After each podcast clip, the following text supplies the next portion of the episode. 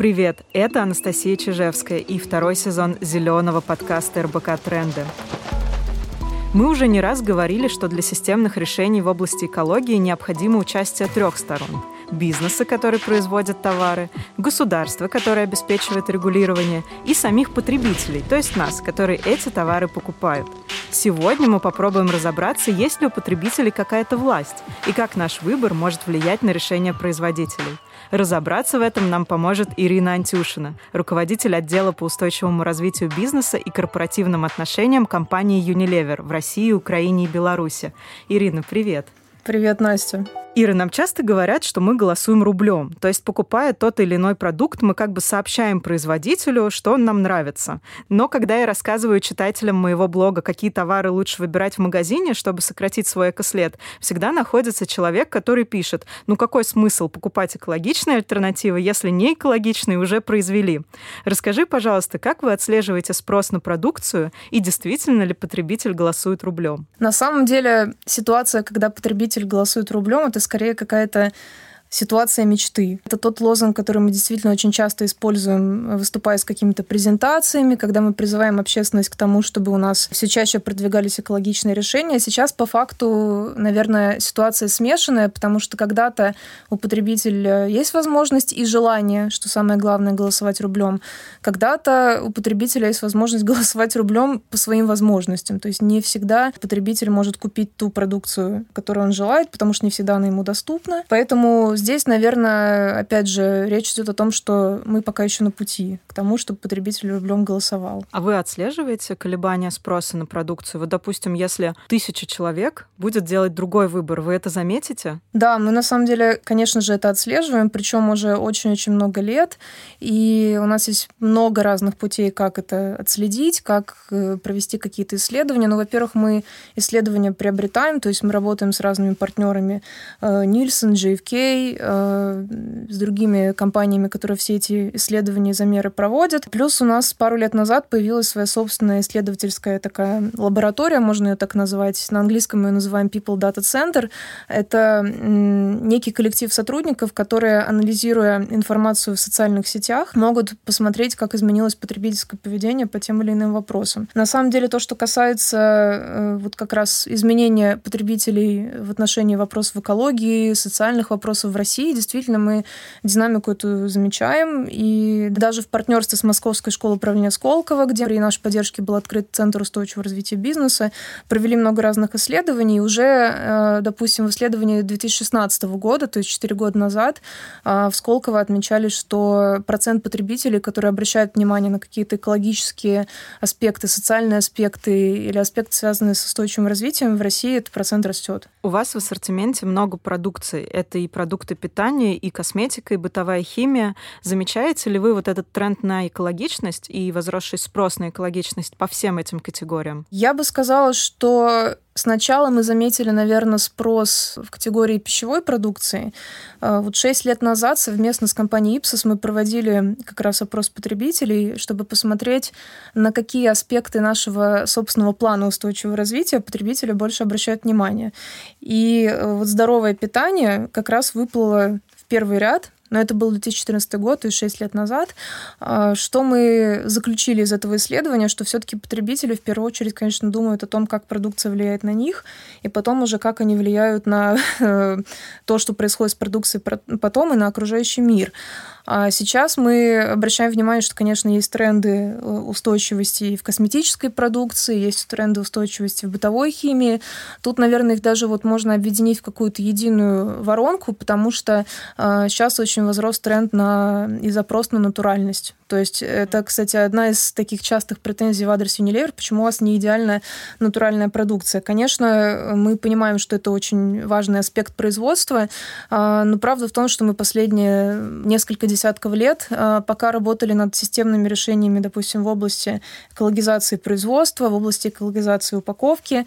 А, безусловно, мы не сбрасываем со счетов то, что касается косметической продукции, бытовой химии ее составов. У нас, э, допустим, уже в линейке чистая линия э, вышла целая такая дополнительная линейка, которая называется «Чистая линия натура», и там нет очень многих критичных ингредиентов, которые как раз вот волнуют вот этих экологических активистов, потребителей. Но здесь еще на самом деле важно работать и с осознанностью потребителей, потому что устойчивое развитие — это гораздо шире, чем просто экологичность. Я, например, часто замечаю, что, допустим, состав может быть не идеальный, но это позволяет очень сильно увеличить срок годности продукта, а это значит, что в каких-то отдаленных регионах, куда там просто поставки приезжают достаточно редко, люди будут снабжены этой продукцией, и это тоже аспект устойчивого развития. Возможно, ты обращаешь внимание на такие аспекты, потому что у тебя есть мощный бэкграунд на эту тему.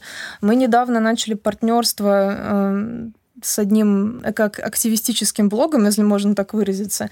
Это абсолютно честное, открытое партнерство, то есть коллеги под нас не прогибаются, мы просто обмениваемся информацией, мы делимся информацией через этот ресурс с потребителями. И, собственно, первый пост, э, который был опубликован у них в Инстаграме, он как раз был посвящен всем тем достижениям, которые мы уже сделали в области устойчивого развития. И э, коллеги задали вопрос своим подписчикам, как вот вы относитесь к Unilever, да? И действительно, там 80% конкретно этой аудитории, мы понимаем, что все-таки подписчики этого блога это определенная целевая аудитория, это не характеристика всей России, это ниша, но тем не менее. Они очень четко обозначили, что пока вы не измените ваши составы, хотя наши составы там с точки зрения законодательства абсолютно идеальны, там к этому не придраться. Mm-hmm. Мы не будем покупать вашу продукцию. То есть э, то, что ты сказала, для них все-таки не является аргументом, они обращают внимание на эти вопросы. Очень здорово, что вы готовы быть открытыми и сотрудничать даже с организациями, которые вас во многом не поддерживают. Ну, точнее, поддерживают, но пока что там готовы критиковать, да, и давать обратную связь. Здорово, что вы готовы это слышать. Вот, кстати, у меня в связи с этим вопрос. Очень часто экоактивисты и организации, которые занимаются экоактивизмом, рекомендуют своим читателям, своей аудитории написать обращение производителю, если э, они заметили, что продукт э, несет недостоверную информацию или или он, допустим, нерационально упакован. Вот скажи, пожалуйста, получаете ли вы такие письма и действительно ли они идут в работу? Да, у нас сейчас э, каналов обратной связи стало какое-то бесчисленное количество. Ну, во-первых, есть как бы стандартный канал связи, это горячая линия, телефон, который указан у нас на каждом продукте. То есть любой потребитель может позвонить, оставить заявку. А, есть наш сайт, через который потребители тоже могут оставлять свои комментарии к нашей продукции. Я, кстати, э, внутри э, компании поддерживаю бизнес именно косметической продукции, я подписана на вот эти вот отзывы, письменные комментарии, которые приходят через сайт. То есть у меня есть полное представление, а, что к нам приходит, э, какие жалобы, какой контент. А, ну, это вот стандартный такой канал, да. Конечно, соцсети сейчас очень сильно расцвели, и вот очень много обратной связи, я бы сказала, даже второй по частоте получения обратной связи канала, это наш Инстаграм. И туда, кстати говоря, пишут часто именно те подписчики, которых волнует э, как раз вопросы ингредиентов, упаковки. Сейчас а, вот номер один, например, вопрос, вот реально там три из четырех подписчиков стабильно спрашивают, тестируем ли мы нашу косметическую продукцию, там, бытовую химию на животных. Мы вообще имеем такое правило стараться отвечать в течение 24 часов. Конечно, это не всегда получается, потому что даже в Инстаграме не всегда там сообщения доходят в нужный раздел. Но вот э, расскажу пример. А, как раз э, получение обратной связи по стандартному каналу через горячую линию нам написала представительница организации «Раздельный сбор», небезызвестный. Угу. Мы еще тогда не знали, что она представляет эту организацию. Она написала просто как потребитель и сказала, что, вы знаете, я вот обратила внимание, что на моем одном из любимых брендов 100 рецепта красоты на баночке есть маркировка C/PP, то есть комбинированная упаковка, угу. где основной состав относится к полипропилену. И она говорит, я вот не буду больше покупать вашу продукцию, потому что я как активист, мне это важно, я не смогу эту банку никуда сдать. Вот, собственно, что мы сделали? Мы, на самом деле, проанализировали эту ситуацию, мы поняли, что в целях, наверное, экономии пространства коллеги просто начали указывать C/PP, потому что крышка была из другого материала, и на самом деле банка и крышка были оба, если их разделить, они обе были как бы мономатериальные, да, то есть, по сути, мы сами из-за экономии пространства дезинформировали нашего да. потребителя, и долго мы разбирали этот кейс и с маркетингом, и с R&D, и, в принципе, вот что радует, что не пришлось коллег долго убеждать, что это как бы губит наш собственный бренд, и что здорово, что мы сейчас разработали вот это в качестве обязательного требования для всех наших брендов, то есть сейчас э, пока, наверное, не на 100% в магазинах это можно увидеть, потому что ассортимент все-таки меняется, замечательно совмещается.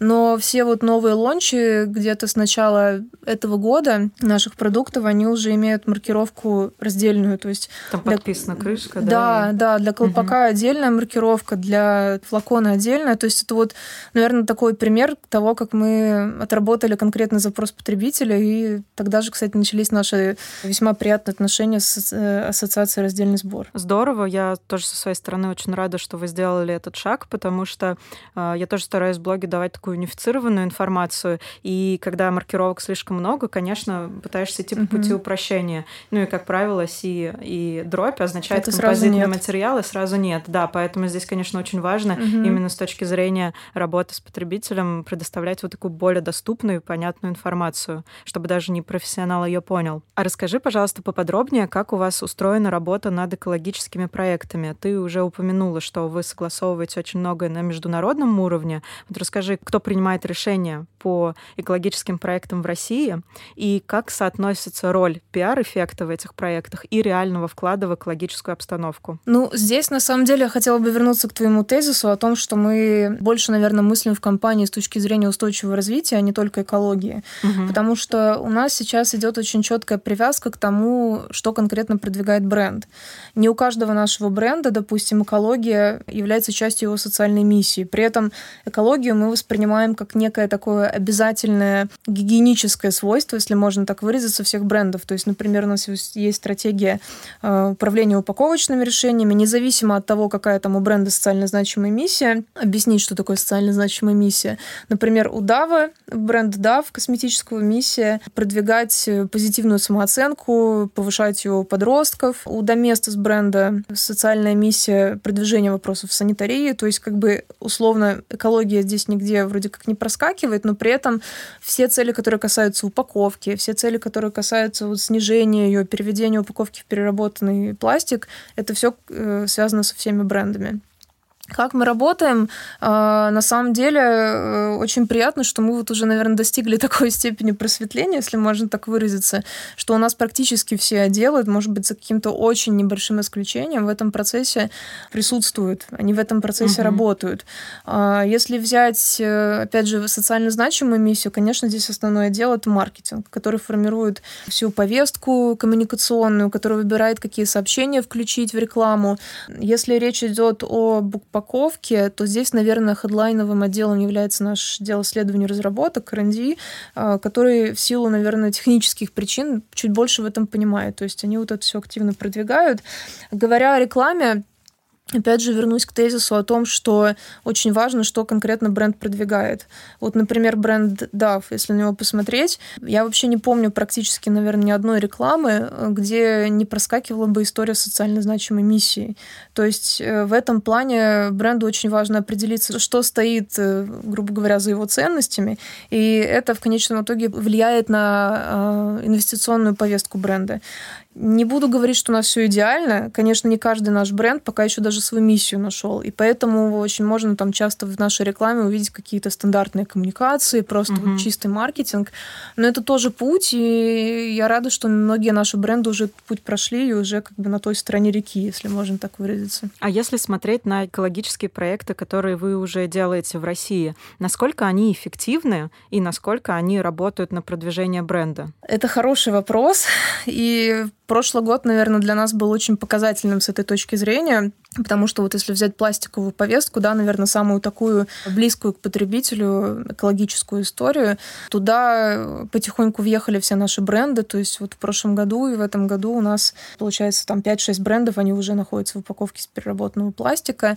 А, два бренда совместно с компанией «Экотехнологии» установили фундаматы. Э, это бренд «Доместос» и бренд «Чистая линия». На самом деле э, мы обратили внимание, что это влияет безусловно, на позитивное отношение к бренду. Вот, в частности, Фандомата Домесос проект у нас выиграл э, бронзовую статуэтку Эфи. И один из залогов успеха, почему нам удалось выиграть этот приз, это все-таки такая четкая связь между бизнес-целями бренда и той позитивной повесткой, которую он продвигает. Мы обратили внимание, что у бренда вырос индекс устойчивого развития. Это показатель, который для нас меряет одно из наших агентств. Мы обратили внимание, что у бренда выросла дифференциация выросла лояльность потребителей к этому бренду. И действительно связь была именно вот с этим экологическим проектом. Что забавно, что еще там 5-6 лет, когда мы пытались убедить наших коллег из отдела маркетинга сделать какой-то вот прям чисто экологический проект, связанный с отходами, у нас тогда еще не было наших целей по пластику, они говорили, мы не хотим, чтобы наш бренд ассоциировался с отходами. Вот прошло действительно там пять лет, да, если сравнивать с прошлым годом. И наши бренды так или иначе ассоциируются с, э, с отходами, потому что вот эти все драматические картины, которые приобретают популярность, ходят по соцсетям, это картины, где горы потребительских отходов на пляже. И вот Фандоматы Доместос — это очень классный проект с точки зрения, э, наверное, личной вовлеченности бренд-менеджера. Вот тогда uh-huh. бренд-менеджер Доместос, она сейчас работает у нас на другом проекте, тоже в Unilever, но в другой стране, она прям вот лично захотела это сделать, и вот как оказалось, не прогадала, потому что это действительно очень приятный проект и он у нас продолжается. Здорово, это радостно слышать, и надеюсь, это станет примером для других брендов. На некоторых косметических средствах Unilever нарисованы ветряки, и написано, что эта продукция сделана на заводах, которые используют на 100% возобновляемую энергию. Но при этом эти заводы находятся в России. И возникает вопрос, что ветряков у нас вроде нет, а энергия откуда-то есть. Расскажи, пожалуйста, как это работает? Это сложный вопрос. Я очень постараюсь его доступно, четко объяснить объяснить, чтобы наши читатели э, смогли понять вот эту э, схему, если можно так ее назвать. А, у нас в России есть компании, которые уже продвигают э, тему возобновляемой энергетики. Собственно, в, партнер, в партнерстве по этому направлению у нас две компании. Это компания Fortum, чьи, собственно, ветряки и условно там символически изображены у нас на нашей продукции. А, есть еще компания Hevel. Это российская компания, которая генерит возобновляемую энергию от солнечных электростанций. Как это работает? Конечно, мы не говорим о том, что э, возле каждой нашей фабрики установлены ветряки или солнечные станции. Это тоже путь, так тоже можно делать, но это на самом деле очень дорогостоящий проект. А, как у нас устроена ситуация вот с компанией Fortum? Да, возьмем ветряки. У них есть а, огромный ветропарк в Ульяновской области. Уже после того, как мы заключили наше соглашение, они открыли еще там сеть ветропарков, то есть вот эта тема расширяется очень активно. У нас есть соглашение с Фортумом из компании Мосэнергосбыт, которая условно выступает гарантом в этих наших взаимоотношениях. Как это работает? Мы в контракте прописали определенную сумму мегаватт электричества, которое ежегодно требуется нашим фабрикам которые находятся в одной ценовой зоне электрической, где работает Фортум. То есть у нас три фабрики, получается, те, которые расположены в Туле, а, в Екатеринбурге и в Санкт-Петербурге. А вот Омская фабрика, она уже работает на солнечной электроэнергии от Хевел. И э, Фортом вот этот объем, который у нас зафиксирован в договоре, он поставляет на оптовый рынок электроэнергии, то есть как бы в общий котел. Конечно, ту энергию, которую мы закупаем по соглашению с Мосэнергосбытом, уже непосредственно в тех точках, где расположены наши фабрики, мы не можем там отделить какие-то возобновляемые электроны или нет, но тот факт, что есть это соглашение, говорит о том, что Мосэнергосбыту не нужно на этот объем закупать традиционную энергию.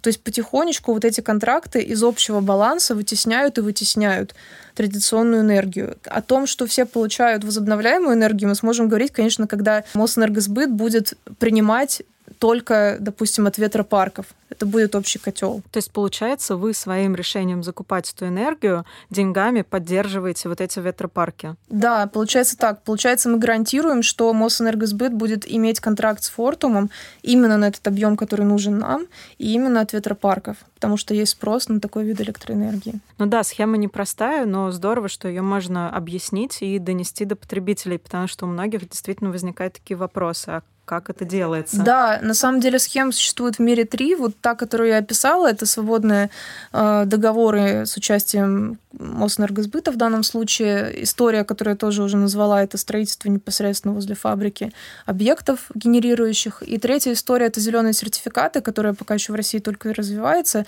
По сути, это покупка определенных бумаг, гарантирующих, что потом эти деньги будут кем-то инвестированы куда-то угу. в направлении устойчивого развития. Ну вот э, на самом деле вот история, которая есть у нас, она даже в международной практике считается э, приоритетом номер один. То есть если на рынке есть такая возможность, все рекомендуют заключать именно такие контракты. Еще я часто вижу, что товары, которые позиционируются как экологичные, а в том числе в линейке Unilever, но не только, бывают чрезмерно сильно упакованы. Ну и так как в упаковке я разбираюсь, я вижу, что иногда это действительно так. Не просто там со стороны экоактивистов, но и со стороны а, человека, который в этом понимает. А, например, когда баночка крема упаковывается там, в картонную коробку, а коробка еще упаковывается в пленку, а, и продукт позиционируется как зеленый, и при этом рядом на полке стоит такой же продукт конкурента, но без вот этой там верхней пленки, и он там не позиционируется как зеленый. Но так как я работаю с бизнесом, я знаю, что причины таких решений могут быть неочевидны.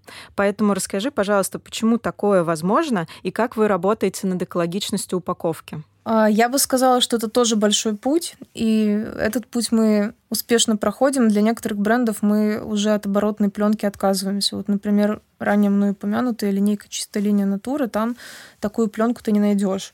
У нас в прошлом году была история с э, наименованием очень похожим на натуру, которая упакована в пленку, которая была у нас изготовлена как некий такой эксклюзивный товар для определенной сети визуально очень похоже на натуру, и это то, о чем мы говорили маркетингу, что может быть вот это смешение, есть опасность, что вот наш бренд, который выйдет потом, он в конечном итоге смешается с этим, и к нам будут поступать вопросы от активистов. Собственно, так и вышло.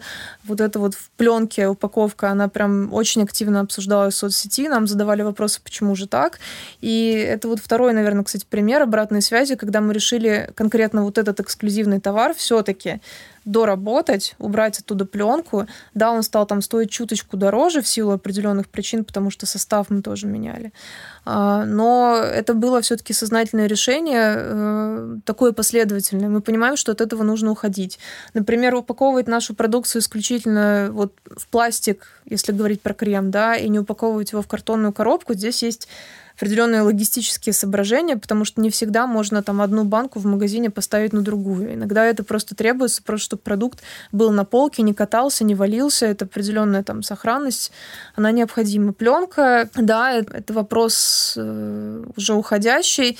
Э, конечно, есть бренды, которые пока для себя не могут на это решиться, то есть бренды, которые играют такой чуть более стандартной премиальной линейке, не буду, наверное, называть чтобы их не обидеть, есть у нас такие, они вполне как бы из сознательных причин, пока понимают, что они конкурируют с точно такими же брендами, они остаются в пленке. Хотя я уверена, что в какой-то момент они примут другое решение. Но есть у нас бренды, которые изначально в пленке вот не были и не будут. Например, там бренд Love Beauty and Planet наш, где э, ничего такого не используется. Они даже этикетку сделали на все свои флаконы такую, чтобы легко любой потребитель мог перед утилизацией просто взять и отклеить, чтобы он там не страдал, а прям сразу отодрал и мог бы сразу чистую бутылку сдать. Поэтому э, я очень рада, что это меняется. Это меняется, и если посмотреть на то, как выглядели наши баночки там, лет 6-7 назад и как они выглядят сейчас, разница есть. Упаковки стало меньше. Упаковки стало действительно меньше. Это одна из наших целей, кстати говоря. У нас вот есть три большие цели. Это better пластик, less пластик, no пластик. То есть лучший пластик, меньше пластика и совсем без пластика. Вот оптимизация упаковки, что является не только экологическим, там, но и экономическим решением, это одна из таких задач. Вот оборотная пленка там где-то допустима, особенно в косметике. Это, конечно, избавиться от нее это один из таких способов. Здорово. Я очень рада слышать, что производители, такие крупные производители, как вы, готовы прислушиваться к потребителям и что писать обращение а, там, или звонить на горячую линию действительно имеет смысл, и вы берете это в работу. Спасибо, что поделилась поделилась этим. И у меня к тебе последний вопрос, не как к представителю бренда, а как к обычному человеку. Расскажи, пожалуйста, что самого радикального делаешь ради экологии лично ты? С каждой покупкой вот этого первичного пластика, с каждым товаром, который исчезает с полки, мы посылаем сигнал производителю, что ничего не нужно делать, что ничего не нужно менять. И вот в этом как раз сила потребителей. И второе, что я делаю, у нас дома 6 ведер для раздельного сбора. Я понимаю, что во дворе два контейнера, но мне очень важно видеть какие конкретно отходы у меня в каком количестве образуются, поэтому вот мы пошли на такой радикальный путь. Место, слава богу, есть, Поэтому возможностью пользуемся, разделяем как только можно. Здорово. Большое спасибо, что согласилась открыто ответить на такие непростые вопросы. Не каждый бренд на это идет, и мне очень нравится видеть прозрачность в этом вопросе, потому что, на мой взгляд, это тоже один из важнейших критериев устойчивого развития. Большое спасибо. Вопросы были очень интересные. На самом деле не такие сложные, наверное, потому что я с ними каждый день живу, как-то взаимодействую. Это уже действительно часть меня, а не столько часть, наверное, только компании. Мы обязательно в следующих выпусках поговорим и про связь экологии и питания, да, про то, что ты сказала, а конкретно в следующем выпуске мы расскажем про сложные отходы, что не перерабатывают и, скорее всего, не начнут, и от чего нужно отказываться в первую очередь. Поэтому подписывайтесь на наш подкаст, ставьте оценки и пишите комментарии. До встречи в следующем эпизоде.